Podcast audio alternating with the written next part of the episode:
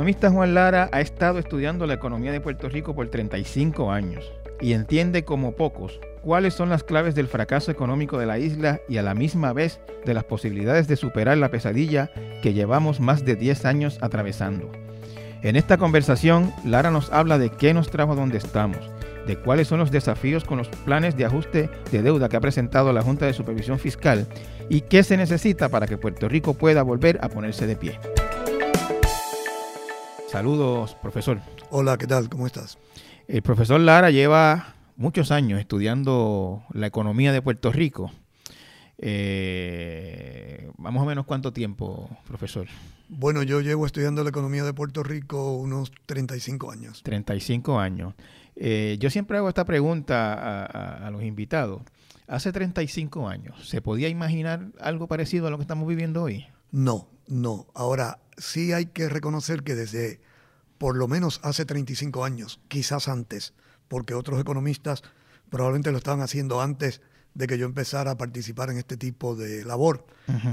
Hace ya tiempo se está señalando en Puerto Rico que el modelo económico que teníamos entonces y que todavía tenemos, que ese modelo económico no iba a dar resultados a largo plazo y que eventualmente esto se iba a trancar, eh, que la economía de Puerto Rico iba a dejar de operar como una economía viable porque el modelo en sí mismo no era viable. Algunos economistas vienen señalando eso desde hace tiempo. Bueno, yo, yo este, recuerdo, por ejemplo, a Elías Gutiérrez desde los años 70, adelantando eh, que, se, que, sea, que se avecinaba o que se veía en el panorama eh, una, un panorama difícil.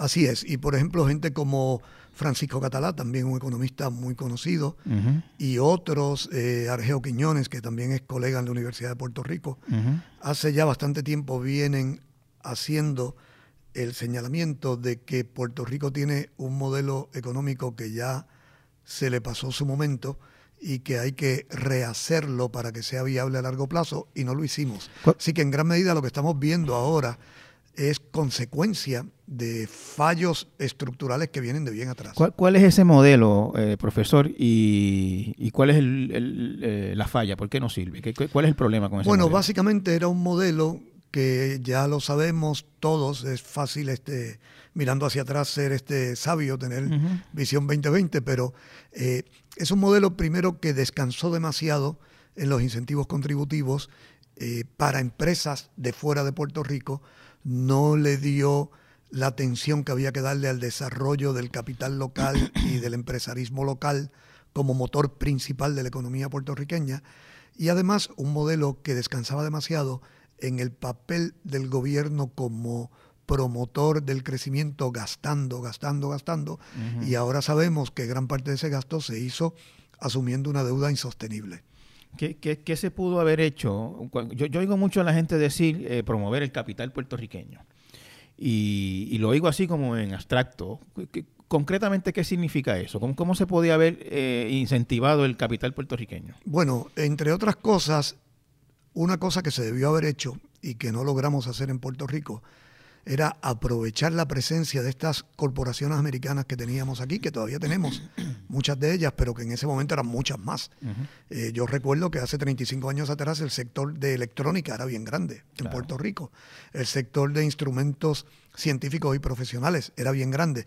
Ahora básicamente lo que nos queda de eso es el núcleo de las farmacéuticas poderosas que se quedaron aquí.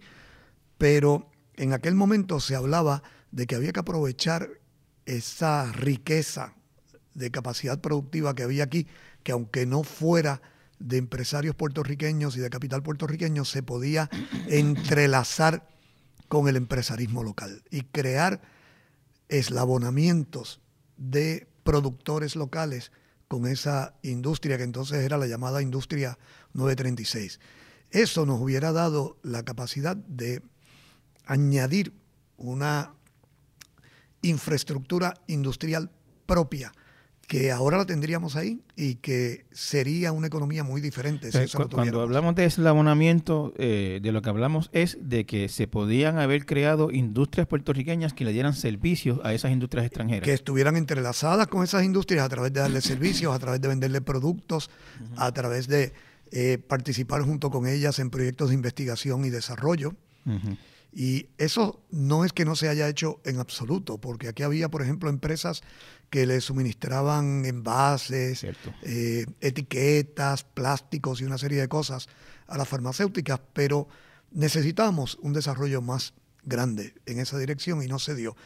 Además de esos eslabonamientos con la llamada industria 936, una cosa de la que siempre hemos hablado aquí es de aprovechar recursos locales, por ejemplo los recursos agrícolas, para crear una industria de alimentos de avanzada, con tecnología de punta, que no solamente pueda abastecer el mercado de Puerto Rico con productos de consumo alimenticio, sino que además puede exportar.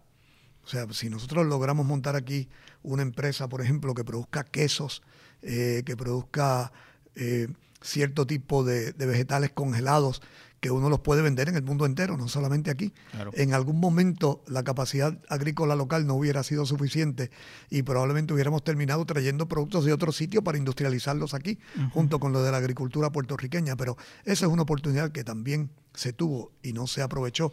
Cuando uno entra al supermercado aquí se encuentra toda clase de productos alimenticios manufacturados que vienen de Colombia, vienen de Perú, vienen de República Dominicana y nosotros, sin embargo, nuestra capacidad en esa área se quedó bien corta. Profesor, una pregunta bien sencillita. Eh, ¿Por qué eso no pasó?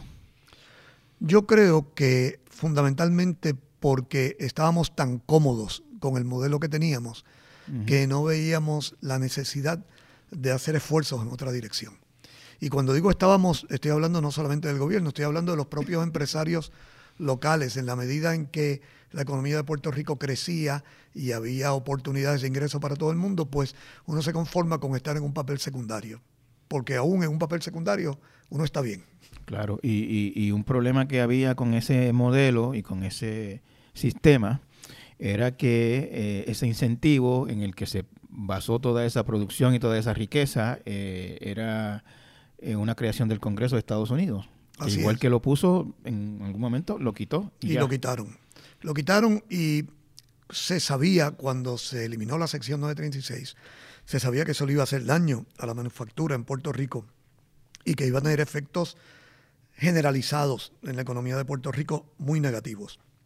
Sin embargo, yo creo, viendo hacia atrás, que incluso nos quedamos cortos en la apreciación de cuánto daño eso iba a hacer porque eso fue uno de los detonantes de la situación actual. Por supuesto. Una de las cosas que hemos visto es que con la decadencia de la manufactura en los últimos 20 años, la economía de Puerto Rico se frenó en su crecimiento y eso contribuyó a la crisis fiscal. O sea, es como que uno tiene una enfermedad y esa enfermedad mal atendida provoca que algún otro órgano en el cuerpo se le dañe también. Lo, que pasó fue que según se fueron se fue reduciendo la actividad de manufactura, se fueron reduciendo los recaudos del gobierno.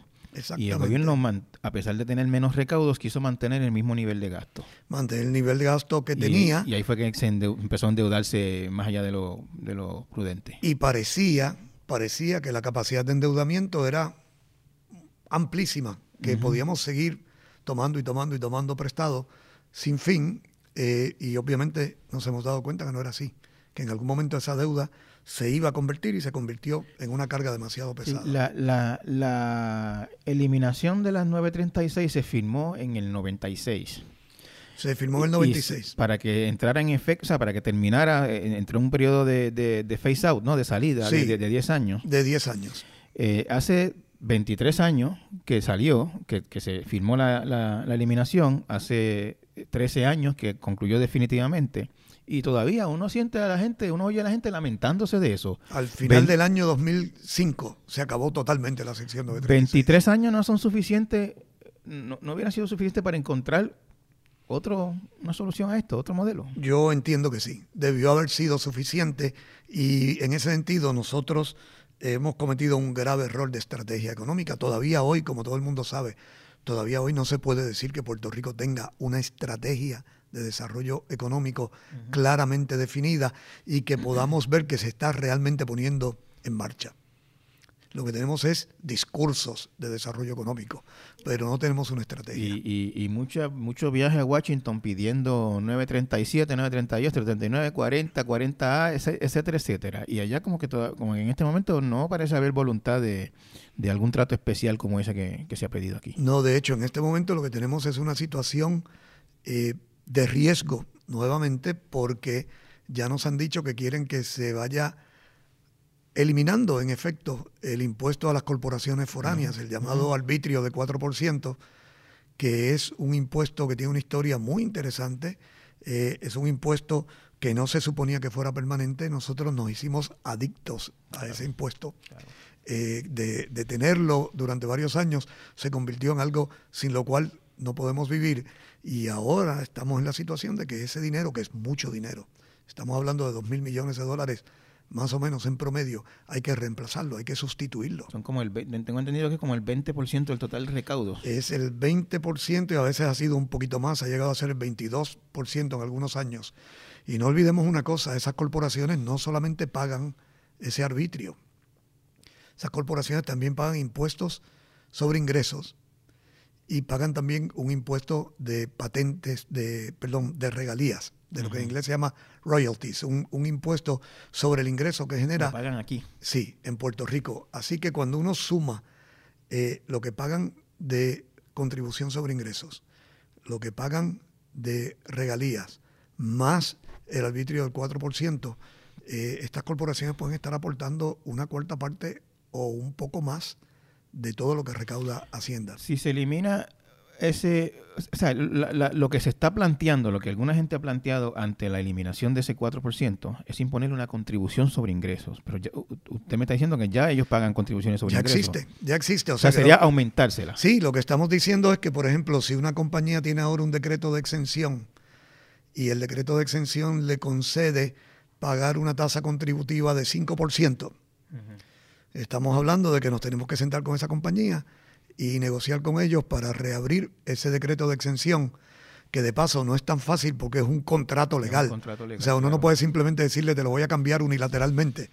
Habría que sentarse con ellos y a esa compañía decirle, mira, eh, no te voy a poder seguir cobrando 5%, me vas a tener que pagar 8, 10%. Y eso, eso, esos contratos de exención, profesor, más así, no sé si eso es una práctica, un estándar, una norma, de más o menos de cuánto tiempo son. Digamos, si, si ellos van ahora a negociar contratos de sección con, con, empresas que estén aquí este, y están vigentes ahora esos contratos, más o menos bueno, podemos, pues, podemos decir que son de 5, 10 años, de año a año. Normalmente son de varios años. Eh, los, los, los típicos hace un tiempo atrás, habría que ver exactamente cómo están ahora, eran contratos de 10 o 15 y a veces hasta de 20 años, dependiendo de dónde. O sea que no es tan sencillo entonces como decir, eh, vamos a negociar esto o esperar a que concluya el contrato y negociamos otro porque pueden faltarle 10 años a un contrato. Pero es bien difícil imaginar que tengan otra opción. Es bien difícil imaginar que haya alguna otra que se pueda... porque no podemos sencillamente decir 2 mil millones de dólares que nos están pagando ahora, vamos a eliminar ese impuesto y nos lo van a dejar de pagar. Porque Puerto Rico no aguanta, el gobierno de Puerto Rico no resiste perder 2 mil millones de dólares en recaudos. Así que yo estoy seguro que las compañías entenderán, no les va a gustar, pero entenderán que tiene que haber un reajuste en lo que pagan ahora bajo contribución sobre ingresos y regalías para sustituir lo que ahora están pagando con ese impuesto del 4%. las compañías no, la actitud de las compañías no suele ser el de, bueno, bendito, tenemos que cooperar, este, vamos a ayudar al gobierno de Puerto Rico. la actitud de ellos es la ganancia de sus no, inversionistas. Yo esperaría que algunas compañías van a tener una actitud algo cooperativa y que otras compañías van a negarse totalmente. O sea, no va a ser un proceso fácil esa negociación. Algunas dirán, bueno, yo te acepto que me aumentes un poco más acá si me vas a quitar el 4%. Pero otras dirán, no, no, no, yo no quiero que me toquen eso. No es tan fácil porque además hay una restricción que no teníamos hace cinco o seis años y que ahora la tenemos. Es que en Estados Unidos hubo una reforma contributiva hace dos años, en el 2017. Y bajo esa reforma contributiva, algunas de estas corporaciones que están en Puerto Rico ahora tendrían que pagar probablemente hasta 11%, 11,5% sobre su ingreso al Tesoro de Estados Unidos que quiere decir que si uno le fuera a poner una tasa contributiva local que se aproxime a ese 11.5%, entonces realmente desde el punto de vista contributivo no tienen ningún incentivo para estar aquí. Se pueden llevar la planta a Texas o a, o Illinois o a Nueva York y, y básicamente contributivamente estarían más o menos igual. Eso es un, un panorama bien, bien complicado y lo, la, la, gobernadora y, su equipo que estuvieron en esa reunión con el Tesoro de Estados Unidos en que le dijeron, se acabó el tiempo, tienen que sustituir eso ya o eliminar eso ya. Eh, no han dicho cuándo, pero las versiones que han surgido es que eh, le dieron seis meses para salir de eso y, y, de esos seis meses ya corrió uno por lo menos.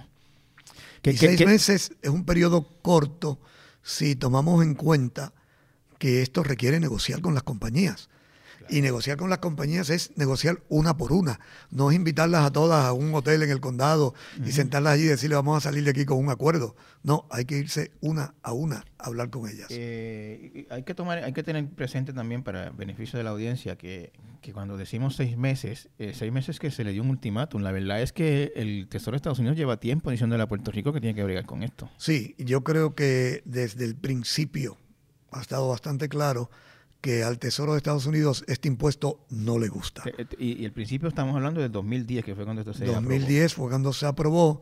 Eh, y este impuesto tiene una historia complicada que es muy difícil de explicar. De hecho, hay que ser casi un especialista en, en impuestos uh -huh. para poderlo explicar, porque quien lo diseñó son gente muy, muy competentes en lo lo técnico de los, de los impuestos y las contribuciones. Un bufete americano. Un bufete americano, sí. Y esta gente, la intención de ellos era justificar un impuesto nuevo sobre la base de que como hay una cosa, una práctica que le llaman práctica de precios de transferencia, que es una manera en que manipulando y ajustando los precios que se cobran entre ellos los miembros de un mismo grupo industrial, uh -huh.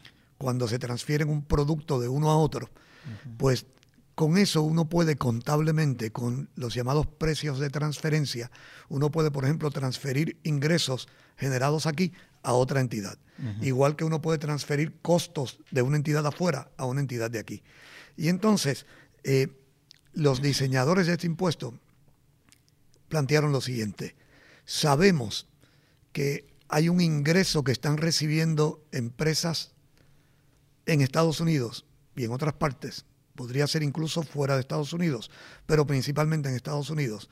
Hay un ingreso que están recibiendo que lo están recibiendo mediante operaciones de precios de transferencias, pero que ese ingreso realmente es un ingreso que hay que atribuírselo a la operación de Puerto Rico. Y si es así, entonces es lo que en inglés llaman Puerto Rico Source Income. Y como es ingreso de una fuente en Puerto Rico, el que tiene derecho a ponerle contribuciones soy uh -huh. yo, el gobierno de Puerto Rico. Y entonces se plantearon crear un impuesto para eso. Y el impuesto iba a ser una cosa muy, muy, muy complicada y muy difícil de, de calibrar y de administrar. Pero para hacer el cuento corto, decidieron en lo que diseñamos el impuesto, vamos a poner temporariamente un arbitrio uh -huh. de 4%. Pero ese arbitrio de 4% nunca fue la intención que ese fuera el impuesto que se quedara, sino que ese arbitrio era un impuesto de transición en lo que se diseñaba el que realmente se quería poner que nunca se hizo. Pero la, la historia, la, la, la, larga y vieja historia del gobierno de Puerto Rico es que le ponen un ingreso al frente y, y, y, y se lo bebe. Bueno, porque además, entonces después de eso vino la quiebra. Claro. Y entonces ya cuando viene la Pero quiebra. Ya en ese momento la quiebra se, se, se veía en sí, el horizonte. De hecho, no olvidemos, no olvidemos que la reacción del Partido Popular, cuando los líderes del Partido Popular, cuando ese impuesto se creó en la administración de Luis Fortuño. Uh -huh. La reacción del liderato popular fue decir que eso era una locura y que eso había que eliminarlo inmediatamente. Sin embargo, dos años, tres años después, los populares estaban en el gobierno y una de las primeras cosas que se dieron cuenta era que ese impuesto no se podía quitar. Eh, eh, eh, dos mil millones de dólares al año en recaudos es una cantidad muy grande. De, un de, una sola fuente. De una sola fuente muy, muy grande. ¿Hay alguna fuente única que, que supere eso? No creo. No creo. las contribuciones de individuos del 15 bueno, de abril. sí, las contribuciones de individuos, por supuesto, porque es una partida mucho más grande y las corporativas están cerca de ese total. Por ejemplo, eh, las contribuciones corporativas totales el año fiscal pasado fueron como 2.5 mil millones. Es un poquito más que, Sí, pero eso lo pone en perspectiva. Estamos hablando de un impuesto que genera casi lo mismo que toda la contribución sobre ingreso corporativa. Que eso incluye desde, desde, una fábrica hasta una panadería. Todo, incluye todo, los negocios puertorriqueños que, que pagan contribuciones. Eh, que sepamos, ¿se está esa negociación que usted dice, ¿se está haciendo? Yo no sé, pero yo sí sé que eh, hace tiempo que en el gobierno de Puerto Rico se viene hablando de eso, porque periódicamente en el Tesoro les traían el tema.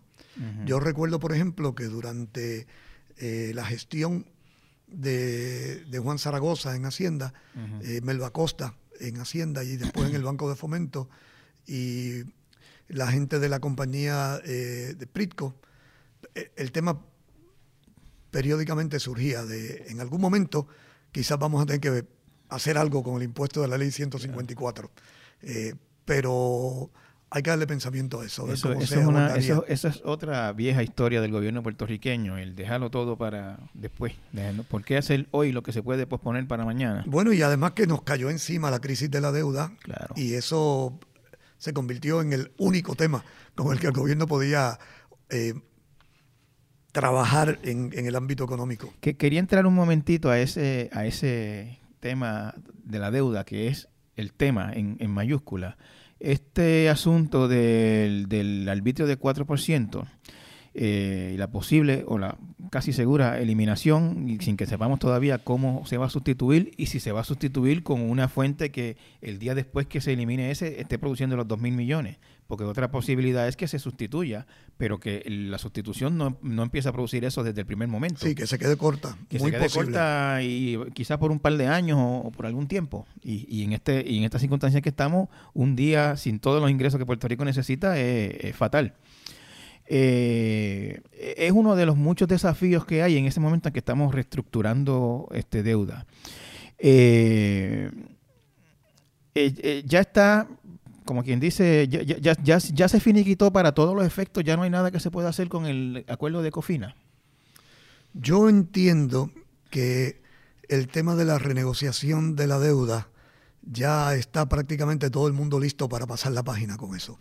Darlo por, por acabado que no quiere decir que Puerto Rico salió de la quiebra. Yo en eso no, no, no me sentiría con la confianza de afirmarlo. Pero a mí me parece que uno esperaría que la jueza Swain apruebe los acuerdos que se le sometieron. Eh, ¿Alguien más, aparte de la jueza, tiene la posibilidad de detener ese acuerdo con no aprobarlo? Bueno, yo la parte, en la parte legal no me atrevo, en la parte legal no me atrevo a opinar porque la parte legal es muy técnica, pero quién sabe si todavía hay la posibilidad de que alguien pueda radicar una demanda por otro lado y que algún otro tribunal le abra una avenida a alguien para retar esto. estamos hablando, para estar claro, de, este plan de ajuste de deuda que, es el que está pendiente todavía. que es bajo el título 3 de promesa, en el tribunal de, la jueza Swain. Exacto, que es el que incluye la famosa deuda constitucional y los bonos generales. Los GOs, los de la Autoridad de Edificios Públicos y los del el sistema de retiro fueron los que se incluyeron en este plan de ajuste. Además hay un plan de ajuste de la Autoridad de Energía Eléctrica. Que también, que también estaba ante la juez y hay un plan de ajuste que ya se había traído anteriormente de Cofina, que ya la juez le había dado el visto bueno y se había renegociado también deuda del Banco Gubernamental de Fomento. Así que básicamente cuando uno toma eso, Casi todo está renegociado. Está prácticamente todo, por lo menos todo lo que estaba bajo título 3.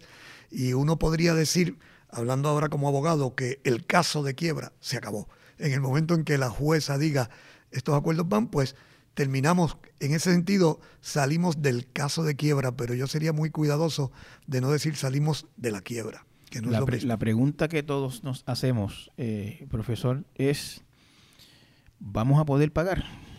Esa es la gran pregunta. En el fondo, eh, el tema crítico es si los acuerdos son sostenibles, en el sentido de que Puerto Rico tenga esa capacidad de servicio de la deuda. Servicio de la deuda es el término que se usa en finanzas y en economía para decir pagar intereses y pagar principal. O sea, los pagos que uno hace regularmente. ¿El servicio de la deuda incluye principal? Sí, sí, incluye todo, todo, todo lo que uno aporta al, a la deuda. Así que cuando uno manda eh, el pago del carro al banco, uno está haciendo el servicio a la deuda que tiene. Porque ahí está, el, banco. ahí está el principal más los intereses. Exactamente, uno está pagando la deuda eh, y pagando los intereses. Y el servicio de la deuda tiene que ser sostenible. O sea, tiene que ser algo que Puerto Rico pueda sobrellevar. Y estamos hablando de periodos bien largos de tiempo, por los próximos 30, 40 años. Si no lo es, entonces lo que va a pasar es que en algún momento, de nuevo, nos vamos a encontrar en una situación donde un gobernador tenga que decidir si este mes le pago a los maestros, le pago a los pensionados o le pago a los bonistas. Que fue lo que estuvo haciendo el gobierno de Puerto Rico desde, por lo menos cuando empezaron, cuando, cuando empezó a discutirse así como con nombre y apellido, es como desde el 2006 por allá, o 2007 por ahí. Sí, cuando se, empezó a hablar de... Cuando se hizo el libro y toda esa cosa. Se empezó a hablar del peligro de que nos degradaran la deuda. Venimos con esa... Que eventualmente sabemos que ocurrió, que nos pusieron... Eh, nos clasificaron como bonos chatarra. Inventaron categorías de chatarra prácticamente. Para casi para nosotros. Y entonces después de eso vino el default. Puerto Rico dejó de pagar. Y cuando Puerto Rico dejó de pagar ya fue en el 2016. Ya llevamos años eh, ahorrándonos, entre comillas, el pago del servicio de la deuda. Profesor, eh, antes de que todo esto estallara, cuando, cuando, cuando se decidió ya no se puede pagar deuda, que eso fue, yo recuerdo, si mal no recuerdo, en el verano del 2015 fue que Alejandro García Padilla dijo la deuda no es pagable. Sí, cuando hizo la afirmación que fue en una entrevista con el New York Times. el New York Times, un, domingo por la noche salió esa historia, recuerdo como ahora. Eh, y que fue más o menos para el mismo, los mismos días que salió aquel famoso informe de, de Ann Kruger. Así es. Fue, fue, fue por esos mismos días. En ese momento, ¿cuánto era lo que Puerto Rico pagaba de deuda al año? No recuerdo la cifra exacta, pero estamos hablando de una cantidad grande de dinero. eran, eh, porque yo oigo hablar siempre como de los 4.200 millones de dólares. Era un número de ese orden. Que eso es básicamente casi la mitad de los recaudos. De lo que se recauda ahora mismo. Y, era un momento, llegó un momento en que esto representaba o se proyectaba que iba a representar una fracción bien alta de los ingresos regulares, eh, que que indica que obviamente no es sostenible. no, se podía hacer eso y a la misma vez mantener la escuela, la policía, eh, las carreteras, etcétera. A menos que uno tuviera la capacidad de aumentar los impuestos dramáticamente para generar más recaudos, pero el aumento de impuestos que se hubiera requerido para una cosa como esa hubiera sido contraproducente porque hubiera sido como darle con un palo por la cabeza a la economía. El, gobernador, el ex gobernador eh, García Padilla, cada vez que se discute este tema, eh, eh, saca a relucir que él tenía una propuesta de IVA que se derrotó, que no se pasó por la legislatura y que él dice que eso hubiese, vamos a decirlo así, no sé si lo dicen esas palabras, pero o solucionado o ayudado bastante. ¿A usted le parece que eso es así? Yo creo que eso podía haber ayudado. No estoy seguro de que hubiera sido una solución permanente, porque en el momento en que se trajo esa medida, que se esperaba que recaudaran mil millones de dólares adicionales, a lo que se recaudaba de forma ordinaria, todavía Puerto Rico no había caído en default. Entonces todavía había la posibilidad de que los bonistas le hicieran el espacio al gobierno para poder manejar la deuda de otra manera. Pero cuando esa puerta se cerró, inmediatamente después se nos cerró también la de la quiebra. No, era solo, no era solo lo que produjera, sino que al al, el gobierno haber hecho una movida para aumentar sus ingresos, era posible que los bonistas entonces dieran un espacio adicional que no se llegara al, default. Hubiera dado un espacio que no tuvimos, no lo sabemos ni lo vamos a saber porque sería darle para atrás a la historia. Pero simplemente recaudar mil millones de dólares más por sí solo no hubiera resuelto el problema. Este, eh, esos 4.200 millones aproximadamente que se pagaban de deuda, eso incluía... Eh, toda la, toda estamos hablando, de toda, la deuda, incluyendo pensiones. Toda la no, Toda la deuda, toda la deuda, las pensiones son otra cosa. Las pensiones realmente no son deuda. Pensiones son otro tipo de son compromiso. Es otro tipo de compromiso financiero del gobierno. Pero cuando uno ve un gobierno que está en quiebra, uno tiene que poner todos sus compromisos financieros para tener el, el cuadro completo. Y los compromisos financieros por el problema del retiro y las pensiones son un problema de la misma magnitud prácticamente que la deuda. Es un problema enorme también. O sea, eh, 4.200 millones eran la deuda de bonos generales, constitucional y corporaciones Y de las públicas. corporaciones públicas, sí, la totalidad posiblemente estarían incluidos ahí también los municipios, Ok. que es una porción pequeña, pero está ahí. Cuando la Junta presentó el plan de ajuste que está ante la consideración de la jueza Swain ahora mismo, eh, el planteamiento fue que reducía ese pago a 1.500 millones al año, eh, fijo. Eso, eso, es- eso, es, eso es correcto, es correcto interpretarlo de esa manera. Para el gobierno central, Eh, ok, porque eso no incluye, por ejemplo, de la Autoridad de Energía Eléctrica esta parte. ok. Lo que se haga con la deuda de la Autoridad de Acueductos y Alcantarillados, esta parte. Lo que se haga con la deuda de la Universidad de Puerto Rico, esta parte. O sea, el, el plan de ajuste es el plan de ajuste para el gobierno O sea, central. no es correcto decir que bajamos la deuda de 4.200 a 1.500 millones, porque esos el 1.500 servicio de millones la no- deuda, los 1.500 millones son lo que pagaría el gobierno central de Puerto Rico sobre los... Eso incluye el, el, el IBU, lo del COFINA, está ahí en esos 1.500 Eh, es- millones. Eso incluye COFINA, eh, pero COFINA ya se había negociado, o sea, lo que está nuevo en la negociación y que se incluye, que se presenta ahora a la juez, son los bonos de obligación general, el, eh, la deuda, los bonos de la Autoridad de Edificios Públicos, que se consideran como parte del gobierno central, y los del sistema de retiro, que también se, son con cargo al gobierno central.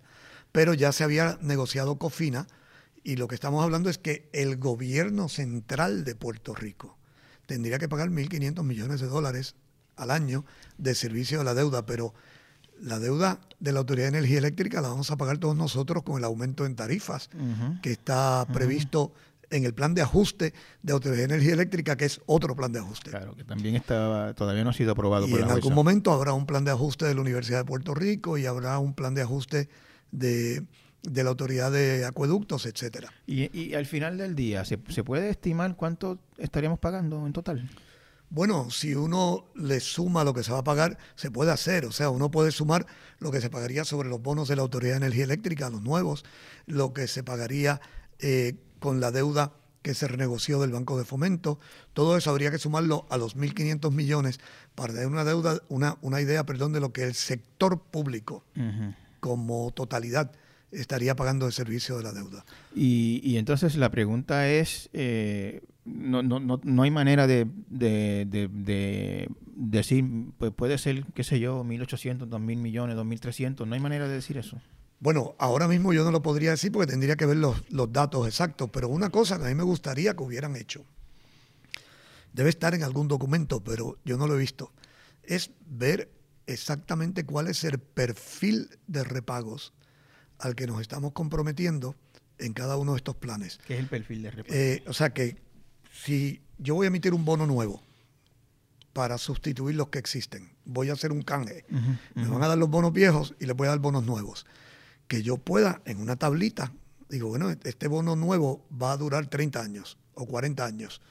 En una tablita poner del año 1 al año 40 exactamente cuánto yo voy a pagar de esos bonos nuevos. Bueno, lo- la, la Junta, si mal no recuerdo, eh, lo que ha dicho sobre el plan de ajuste, por ejemplo, en 1500. que es de 1.500 flat. Por eso que esa tablita sería una tablita con 1500 flat, pero la tablita de la Autoridad de Energía Eléctrica, la tablita de Cofina, pues sabemos que en Cofina, por ejemplo, ha- hay un perfil de repago que no es constante.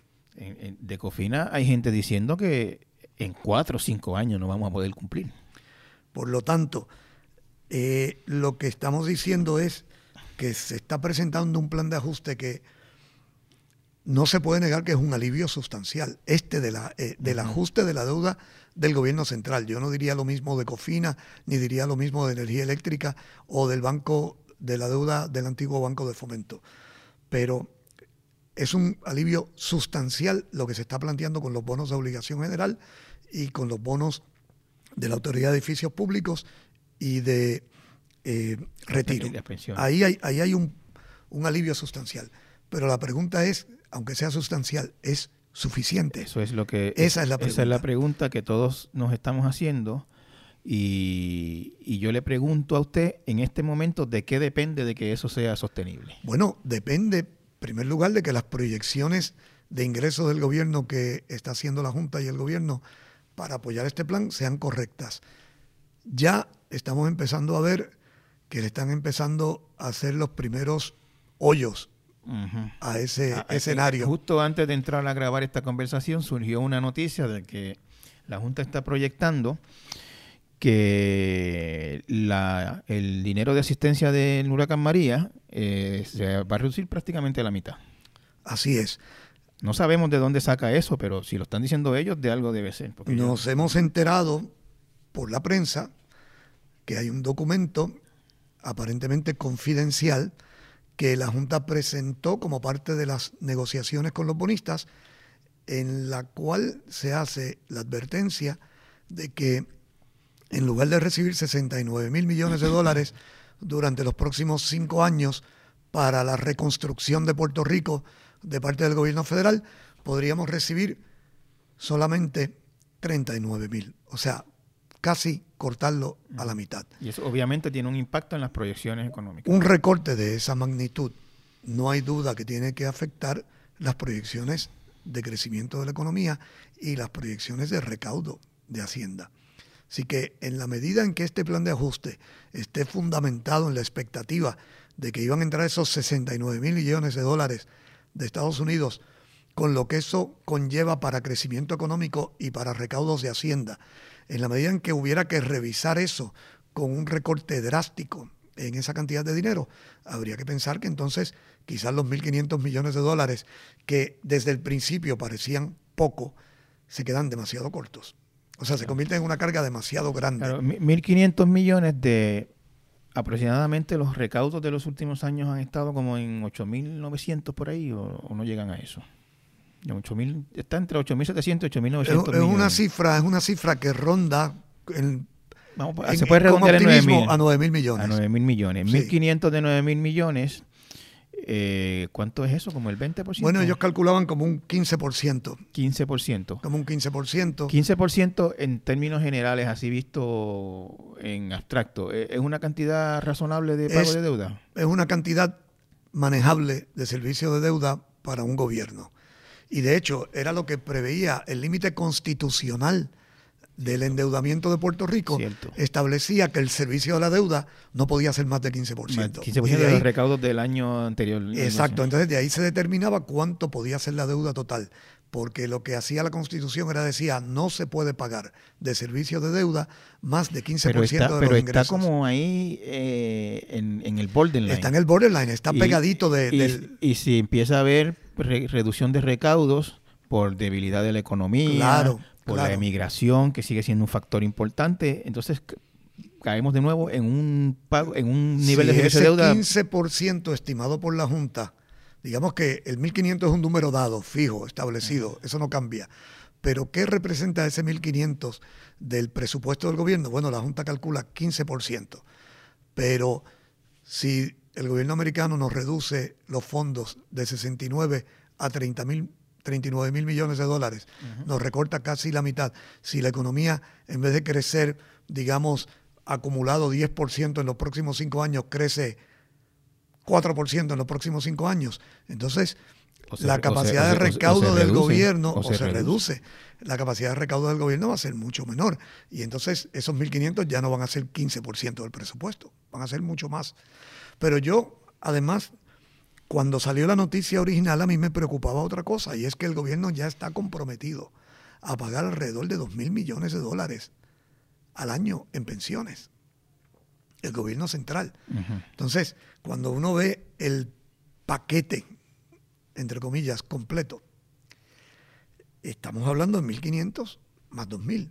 Entonces, yo, es que yo entendía que ese pago de pensiones estaba incluido en esos 1.500. No, no, no. El pago de pensiones, esto es pago a los bonistas.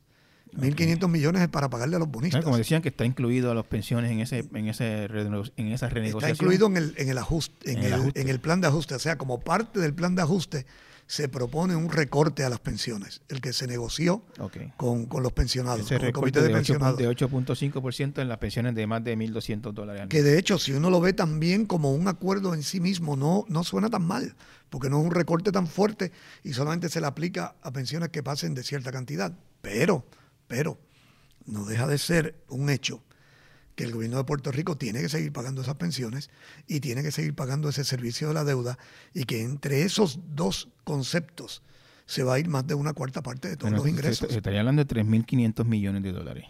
Por ahí, sí. Yo, yo, yo, le juro, eh, profesor, que yo entendía que eh, dentro de esos 1.500 millones estaba incluido el pago de pensiones. No, porque ahora mismo el gobierno está separando como 2.000 millones al año para las pensiones. O sea que serían 3.500 millones que no podrían, o sea, 3.500 millones de los cerca de 9.000 millones es más de una tercera parte de, lo, de los recaudos. Estamos hablando de mucho dinero, mucho dinero. O sea, estamos hablando de que el gobierno de Puerto Rico ya quedaría bien apretado a largo plazo. Bastante. Para un periodo de muchos años. Bien apretado para un periodo de muchos años. Por eso es tan importante esta noticia que acaba de salir. Si los americanos en vez de 39 mil, perdón, de 69 mil millones de dólares, solamente nos van a hacer llegar 30 mil. Entonces, la situación está bien, bien difícil. Bien difícil. Eh, Porque es difícil ver esta economía realmente creciendo. Si, estamos hablando de próximos años. Si estamos hablando de recaudos de 9 mil millones, que los recaudos que hubo el año pasado fueron 9 mil millones, 8 mil 900, 8 mil 800, lo, que haya sido. Eh, todo era para servicios, porque no estamos pagando deuda. Eh, a partir de que se apruebe ese plan de ajuste y que el gobierno tenga que volver a empezar a pagar la deuda, más las pensiones, estamos hablando de que el gobierno tendría cerca de 5.500 millones de dólares para servicios. Eh, haría falta unos recortes bastante sustanciales en, los servicios para, para lograr eso. Lo más probable es que así tenga que ser porque fíjense que sin estar pagando servicio de la deuda, ya llevamos varios años que el gobierno de Puerto Rico continuamente estamos viendo noticias de que no hay dinero para un helicóptero en la policía, de que no hay dinero para arreglar el problema en ciencias forenses, de que no hay dinero para seguir manteniendo la operación de la Universidad de Puerto Rico. Perdón, estamos hablando de una situación que ya es de casi estrangulamiento fiscal, sin todavía empezar a pagar servicio de la deuda. Y no olvidemos que, aunque no sea el gobierno, aunque seamos nosotros los consumidores, es la economía de Puerto Rico la que sobrelleva esta carga, que nosotros vamos a estar pagando la deuda de la Autoridad de Energía Eléctrica a través de aumentos en las tarifas. Que según un estudio del colega suyo, Ramón Cao, eh, desembocaría en un empobrecimiento masivo en Puerto Rico. Ramón Cao hizo estimados de los efectos que esto tendría en el consumidor y encontró que los efectos son fuertes. Fuertísimos. Y el sector empresarial de Puerto Rico está temeroso de que esos aumentos en el costo de la electricidad incidan todavía más en los problemas de competitividad que tenemos. Claro. Eh, un gobierno que tendría que estar ejecutando recortes drásticos a los servicios, eso también sería un, impedimento a un desarrollo económico importante, ¿no?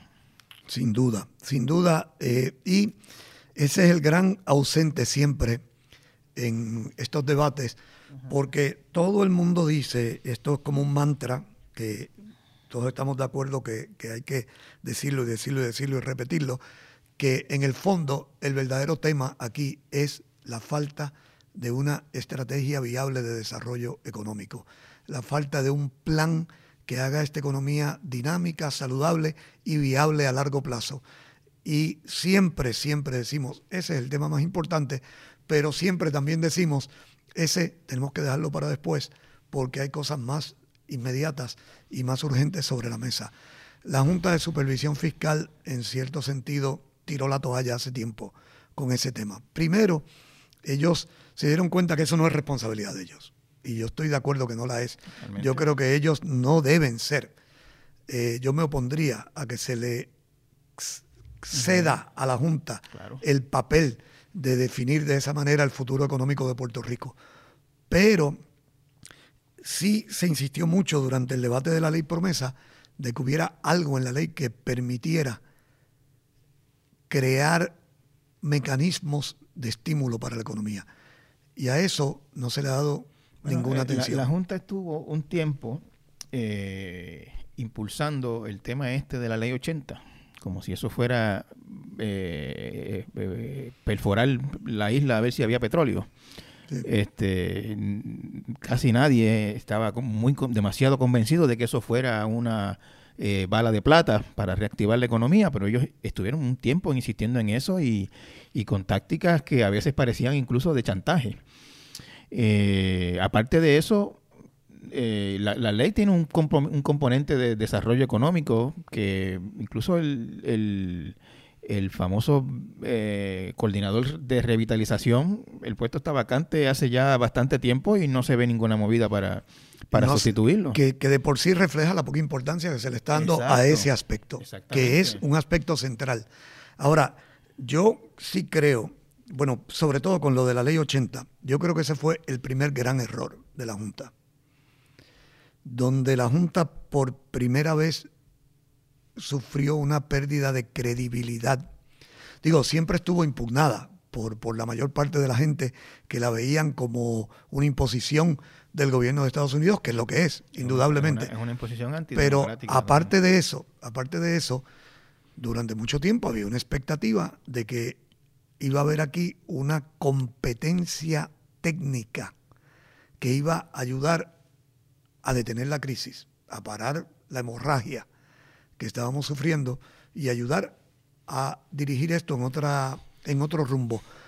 Cuando la Junta sacó el tema de la ley 80 y trajo el planteamiento de que solamente la eliminación de la ley 80 le iba a añadir una cantidad sustancial al crecimiento económico de Puerto Rico por un periodo de tiempo, eh, muchos nos dimos cuenta de que probablemente la fortaleza técnica que uno esperaba que hubiera ahí, no la había. La, ley 80, para los que están escuchando y no recuerdan el detalle, la ley 80 es la que protege a los empleados de la empresa privada de despidos injustificados. Así es. El planteamiento de la Junta era que dándole permiso a los patronos para, o liberalizando las circunstancias mediante las cuales un patrono podía despedir a un empleado, pues iba a llevar nuestra economía eh, al nivel de, de, Qatar y de, y de Singapur. Y, nadie creyó esa, esa historia. Yo creo que exageraron demasiado la importancia de esa reforma específica cuando había otras, y hay otras reformas en la lista, que son mucho más importantes y que sí tendrían un efecto notable en la economía de Puerto Rico a largo plazo. Por ejemplo, la reforma energética. No hay duda de que Puerto Rico necesita establecer un sistema energético que sea confiable, que sea eficiente y que opere con un costo competitivo. ¿eh? Eso, es, mucho más fácil decirlo que hacerlo. Es mucho más fácil decirlo que hacerlo, y que, que explica en gran parte porque no se acaba de hacer. Claro. Pero a eso la Junta debió haber dado mucha más importancia. Claro. Y mucho más énfasis. Debía tener todo su printros ahí trabajando arduamente exactamente, y una prioridad que no, o sea, poner la ley 80 en, Bueno, en primer lugar debía estar haciendo el gobierno, debía estar haciendo el gobierno de Puerto Rico, los, funcionarios electos por los puertorriqueños, y en vez de estar pensando en, tantas cosas que están pensando desde desde estatus hasta peleas de gallo, debía estar todo el, esfuerzo intelectual de Puerto Rico en, eso. Y lo otro es que también hay una reforma que es parte de lo que está en el plan fiscal desde el principio, una reforma de lo que en Puerto Rico llamamos, a mí no me gusta la palabra, pero es la que todo el mundo usa, permisología. Todo lo que tiene que ver con la reglamentación de las actividades económicas, que todos sabemos que en Puerto Rico eso es una pesadilla, y que es un impedimento al desarrollo económico del país. Para mí, decirme que la ley 80 va a tener un efecto fuerte, eliminar la ley 80, un efecto fuerte en el crecimiento de la economía de Puerto Rico y ponerlo casi por encima, porque estaba por encima en términos de efecto, a lo que es el efecto esperado de una verdadera reforma en esa pesadilla de reglamentación y de permisología que tenemos en Puerto Rico, uno dice, bueno, pero ¿de dónde esta gente está sacando estos números? Y la otra es la reforma fiscal. No nos olvidemos que aunque la zapata de todo el problema es el problema de la economía, que tenemos una economía débil, el, el síndrome fundamental de la crisis, de toda la crisis, es el descalabro fiscal. El hecho de que tenemos un gobierno que no tiene ingresos adecuados para ni siquiera mantener gastos esenciales. Olvidemos, sin dejar de hablar del servicio a la deuda, que de por sí es una montaña que en algún momento hay que atender, pero que ni siquiera tiene para poder trabajar con los servicios esenciales. Entonces, aquí sabemos que las prácticas, no solamente eh, se trata de cuánto gastamos o si malbaratamos dinero o si tomamos demasiado prestado, todo eso es cierto, pero las prácticas fiscales no son sanas. Por ejemplo, no hay auditorías a tiempo.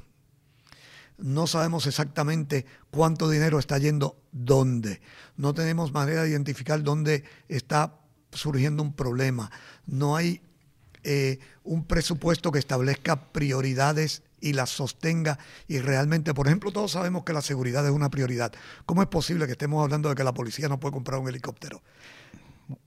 Profesor, eh, hay, hay agencias de gobierno que no saben cuántos empleados tienen. Eh, de hecho, yo tengo aquí, yo tendría aquí, digamos, a un gobernador o un secretario de la gobernación, que son los puestos más altos, ¿no? O, quizás un secretario de Estado, y le pregunto cuántas agencias hay en el gobierno de Puerto Rico, y cada cual da una respuesta distinta. Eh, ¿Cuántos eh, empleados hay en el gobierno de Puerto Rico en total? Cada cual tiene una respuesta distinta, no, no, no, no se sabe nada prácticamente. Y entonces una de las reformas más importantes que hay que hacer aquí tiene que haber una reforma contributiva, realmente. En Puerto Rico, todos los cuatrenios se habla de hacer una reforma contributiva, nunca se acaba de hacer. Algunos gobernadores han reclamado que la hicieron, porque le hacen unos cambios al sistema contributivo, dicen, hice la reforma. Pero aquí hay que rehacer el sistema contributivo para hacerlo justo, eficiente, productivo, que realmente recaude. Ahora mismo estamos enfrentados a este tema de la ley 154, la posibilidad de que se nos haga un agujero de 2 mil millones de dólares en los ingresos. Esas cosas no se pueden atender poniendo parchos. Hay que atenderlo con una reconstrucción integral de todo el sistema, que es lo que una verdadera reforma contributiva es. La Junta al principio le dio mucho énfasis a eso. Y después como que dijo, bueno, ya, olvídense, yo sé que ustedes no lo van a hacer, no voy a pelear más por eso. Que ha sido mucho la actitud de la Junta y se refleja en este documento que estábamos citando hace un rato, donde hablan de que posiblemente los fondos federales se queden cortos por mucho. También dicen el crecimiento económico también se puede quedar corto porque el gobierno de Puerto Rico no está haciendo las reformas que hay que hacer y básicamente como que tiran la toalla. La tiraron hace un tiempo, hace, hace un tiempito. yo creo que cuando presentaron el último plan fiscal fue que dijeron, mira, esto es lo que se puede hacer porque no hay voluntad del gobierno de, Eso es lo que hay. de emprender los cambios. Estaba oyendo el otro día, profesor, un podcast de, uno, de un economista joven, Ricardo Vicenti, creo que es el nombre.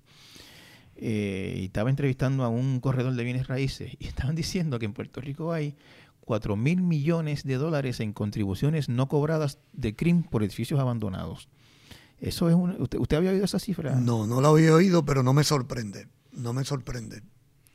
Que el área de todo lo que tiene que ver con la con las contribuciones a la propiedad en Puerto Rico son un gran problema.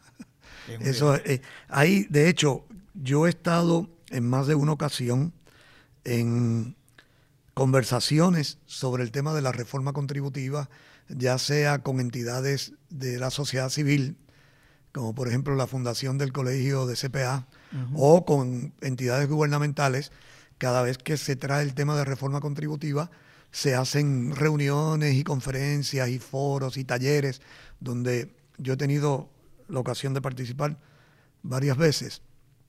Y como por ejemplo el profesor Ramón Cao, que, que esa es su principal área de especialidad, el tema fiscal y contributivo. Eh, y siempre que se habla de reforma contributiva en Puerto Rico se dice, bueno, vamos a tomar el sistema completo y vamos a rehacerlo de manera integral. Pero ya para la segunda o tercera reunión, alguien dice, bueno, la contribución sobre ingresos vamos a tener que tratarla aparte, porque eso es muy complicado. Y ya para la segunda o tercera reunión alguien dice, la contribución, todo lo que tiene que ver con lo que pagan las compañías foráneas que están sujetas a los decretos de sección, eso también hay que revisarlo, pero también hay que dejarlo para otro momento. Entonces. Y, eso sin contar con el que empieza a, levantar la mano o a llamar a un fulano, un mengano de esa comisión y dice: Mira, mi sector no lo toque porque nosotros producimos ah, tantos empleos, aquello, lo otro. Eso siempre está ahí. Eso siempre ocurre y eso es parte del proceso como se, como se trabaja. Pero el hecho es que esos dos temas críticos, contribución sobre ingresos y todo lo que tiene que ver con las foráneas, siempre se quedan fuera cuando se habla de hacer reforma contributiva. Y se quedan fuera por lo peliagudos que son. No porque no se les considere importantes, sino por lo peliagudos que son. Y la realidad nos está obligando a enfrentar decisiones que hemos estado evadiendo, porque los municipios están en quiebra. Y con la contribución sobre la propiedad hay que actuar. Y ahora nos dicen que tenemos que ir pensando en eliminar el arbitrio a las foráneas y entonces también ahí nos vemos obligados a meternos a tocar los decretos de exención. Sí, profesor, para ir este, redondeando, uno mira eh, la totalidad de los problemas económicos y fiscales y, e incluso de gobernabilidad de Puerto Rico y uno puede sentirse desalentado y, pensar, wow, esto, esto es tan, tan grande que no tiene remedio. Sin embargo, en una conversación como esta, usted menciona cuatro reformas eh, eh, indispensables, pero que no se están haciendo. Y uno siente que uno encuentra sentido y dice, si estas cuatro cosas se arreglan, y son cuatro, no son tampoco mil, son cuatro cosas, obviamente son bien complejas cada una y requieren muchísima este, voluntad y pericia eh, y esfuerzo cada una, pero están ahí.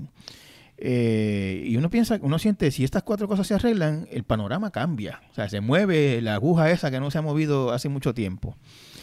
Eh, eso no se ha hecho por, ¿por qué? Por falta de interés, capacidad, voluntad. Eh. Bueno, yo creo primero porque a pesar de que mucha gente preveía que Puerto Rico iba por un rumbo peligroso, yo diría que a la mayor parte de la gente, a la gran mayoría de los puertorriqueños, esta crisis le cayó encima como una pared que, se derrumbó. Como si fuera de un día para otro. Sí, como si fuera de un día para otro. Y todavía estamos aturdidos por, ese golpe. No, estaban oyendo el informe del tiempo y cuando los vientos empezaron a tumbarle el techo de la casa, dijeron, ¿qué pasó aquí? ¿Qué pasó aquí? Exactamente. Entonces todavía estamos aturdidos. Pero yo creo que, que estas acciones van a ocurrir porque yo creo que la realidad nos está obligando a hacerlo. La realidad nos está obligando a enfrentarnos a tomar decisiones. Una vez se apruebe este plan de ajuste, por ejemplo, eso ya es un hecho. Ya nos comprometimos a pagar 1.500 millones de dólares al año de deuda. Eso nos obliga a trabajar más cuidadosamente con el presupuesto, pues nos pone una presión ahí inmediata. En principio esos 1.500 dólares, 1.500 millones de dólares son intocables, en principio, pero intocables eran los bonos eh, protegidos por la Constitución. Totalmente. Y ya vemos lo que pasó con ellos. Así que eh, yo creo que en, el área, por ejemplo, energética, tiene que haber una reforma. Ya, ya Puerto Rico como sociedad eh, básicamente ha desahuciado a la Autoridad de Energía Eléctrica.